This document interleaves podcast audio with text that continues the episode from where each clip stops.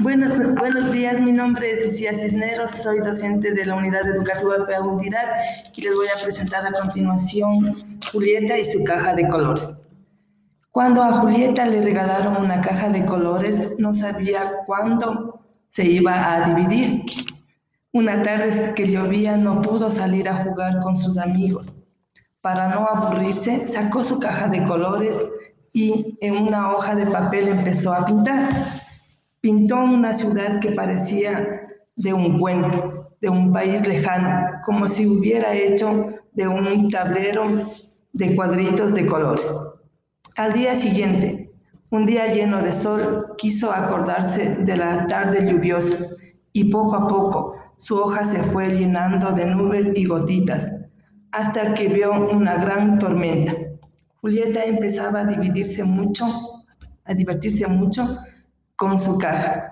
Sentía que con ella podía ver en el papel lo que tenía delante de sus ojos.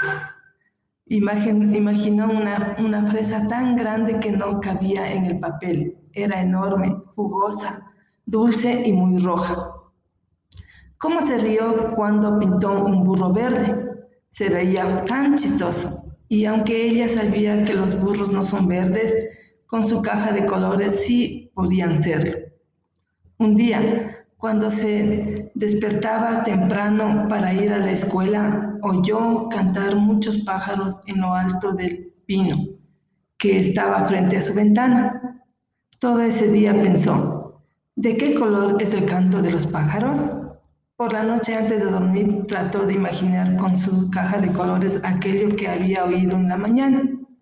Esa noche Julieta soñó cosas extrañas, tan raras como nunca había visto. Ella volaba por un mar donde los pájaros se confundían con los peces y las flores.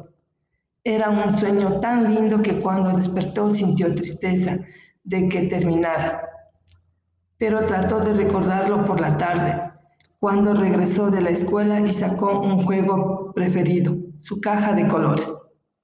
Entonces Julieta ya sabía que su caja era mágica, porque como los magos que hacen aparecer conejos en los sombreros o barajas en el aire, así ella, con sus colores, hacía aparecer ciudades, lluvias y frutas, burros de colores, cantos de pájaros y sueños en su cuaderno. Saber pintar es saber decir las cosas.